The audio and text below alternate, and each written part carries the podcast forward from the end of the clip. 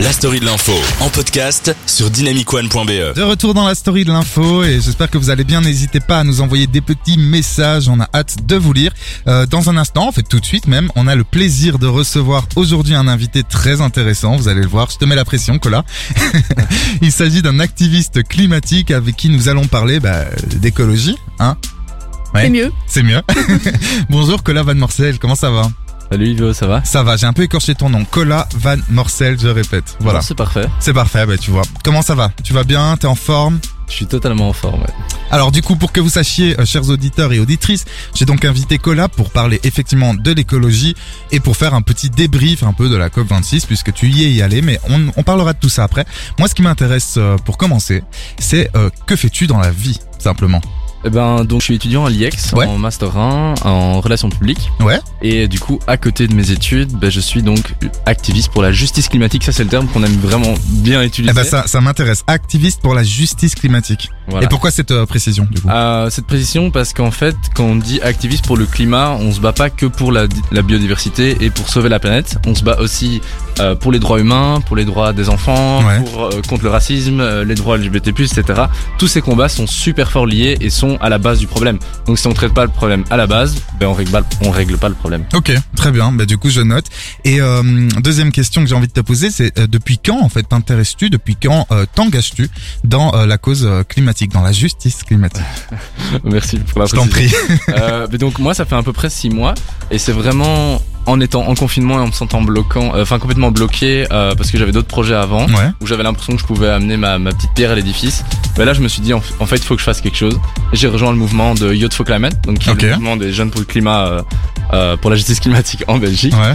Euh, donc voilà, ça fait à peu près six mois et euh, j'ai beaucoup beaucoup beaucoup appris en six mois. Et euh, qu'est-ce qui a fait, enfin j'ai bien compris, hein, donc le confinement, tout ça, mais Mhm. est-ce que euh, cet attrait pour l'écologie, en fait, pour l'environnement, pour la nature, pour pour l'humain, en fait, pour l'être l'être vivant, parce qu'effectivement, il faut qu'on arrête de dissocier la nature de l'homme, enfin ou, ou l'humain plutôt, puisque effectivement on fait partie de cette nature et la nature ne nous appartient pas. Bon, ça c'était mon petit message, mais je veux dire, est-ce que ça t'est venu d'avant tu vois parce que tu parles seulement donc c'est assez récent il y a six mois Ouais. mais est-ce que avant t'étais tu te sentais écolo ou tu t'avais déjà une affinité pour ça? Ben, en fait, j'ai toujours été sensible à la question, mais il y a un truc très important, et ça, je le répète toujours, et ça va être mon, mon message le plus important aujourd'hui, je dirais, c'est, yes je me sentais complètement impuissant. Et je comprenais pas comment je pouvais agir face au problème, vu que le problème, il est super large. Il Ah ouais. concerne la manière dont on mange, la manière dont on s'habille, la manière dont on se transporte. Euh, Enfin, c'est un truc de dingue. Et du coup, nous, on se sent tout petit face à ça, surtout en, en tant qu'étudiant. Et du coup, ben, euh, j'ai réfléchi, et je me suis dit, qu'est- qu'est-ce que moi, je, je sais bien faire, et Ouais. comment je peux aider la cause?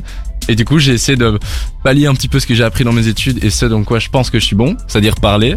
Donc, je, suis, je pense que je suis au bon endroit ici. ouais bah oui t'es bien tombé là J'aime bien parler.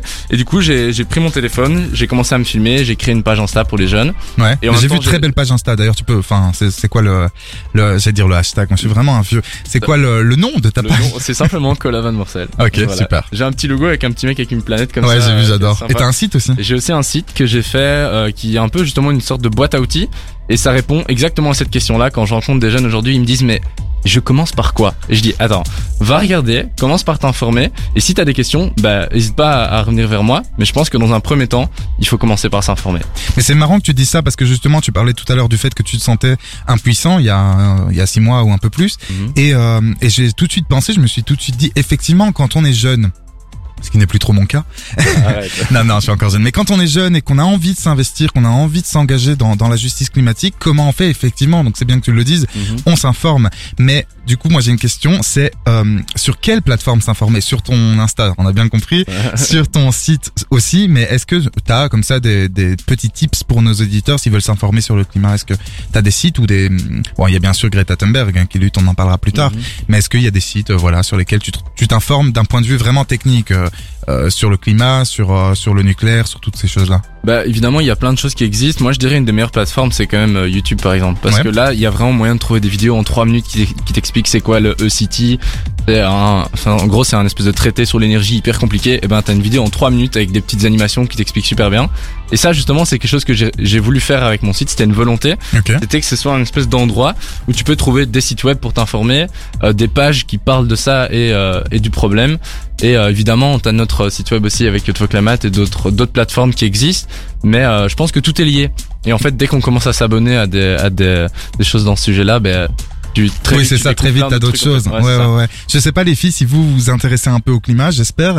Oui, bah oui, quand même. T'imagines, non, on déteste ça, tous Bah, on est moi, j'en ai fait une carte climato-sceptique. blanche Oui, je me souviens, je me souviens, effectivement. euh, ouais, participer à la, marche pour le climat. Et puis je suis des comptes euh, pas mal activistes, enfin pour plein de sujets, mais euh, le climat notamment. Et des comptes Twitter aussi. Sur Twitter, il se passe beaucoup de choses avec des politiques notamment. Voilà, on en reçoit. Enfin, on en reçoit de là où je travaille aussi. Donc du coup, c'est vrai que vous êtes on peut sensibilisé voir, à ça. Oui, et puis notre âge et notre le fait qu'on à Bruxelles, je pense qu'il y a un contexte et une, une situation aussi qui fait qu'on est peut-être plus sensibilisé que je sais pas Effectivement, c'est hyper intéressant que tu dises ça, Anaïs, le fait qu'on est à Bruxelles, parce que bon, Bruxelles, capitale européenne, Bruxelles compte quand même. Je veux dire, après la Belgique, c'est un petit pays, mais il y a Bruxelles qui compte quand même dans les décisions. Euh, moi, ma prochaine question, j'avais plutôt envie de m'intéresser euh, à effectivement ces nouvelles, j'allais dire nouvelles manifs.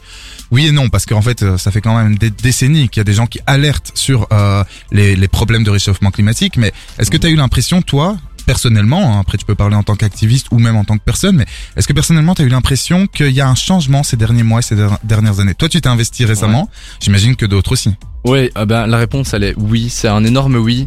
Euh, alors est-ce que c'est suffisant que pour aujourd'hui combattre le problème? Non, mais est-ce qu'il y a un changement un changement énorme Et ça c'est grâce justement aux mobilisations de 2018-2019 Avec euh, Greta Ça, Thunberg, voilà, ça- entre autres. avec Greta Thunberg et euh, Anona de Wever et Adelaide Charlie en Belgique qui étaient les leaders euh, de mon Ouais. enfin de mon mouvement.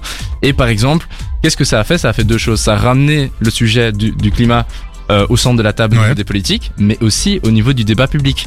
Et ça, avant, on n'en parlait pas dans les familles, les jeunes, etc. On en parlait peu, c'est vrai, ouais. Pas Très autant, en peu. tout cas. Ouais, ouais, Et clairement, donc clairement. ça, c'est vraiment euh, ce que ça a réussi à faire euh, en grande majorité. Enfin bon, pour faire court quoi. Mais... Oui, bien sûr, bien sûr. Mais effectivement, même moi, euh, bon, moi du coup j'ai 31 ans, mais euh, j'ai jamais parlé de climat. Donc du coup, il y a 15 ans, euh, quand j'en avais 15, quoi, j'ai jamais, je parlais pas de climat avec mes parents. Oui, C'est- fou, Mais enfin, même, enfin, en tout cas, mes parents, mais je pense euh, de nos âges aussi, ils sont en mode, bah nous, on n'était pas sensibilisés à ça en fait. Oui, alors que, alors que par exemple, Total était au courant depuis les années 70 que ça allait être la merde. Tu vois. Non, mais c'est ça, mais c'est fou, quoi. Ouais. Et, euh, et voilà, une petite dernière question, et puis on se retrouvera hein, quand même pour la Ouais. partie 2 pour parler bien sûr de la COP 26 et puis de, des sujets qui t'importent. Hein, tu choisiras évidemment.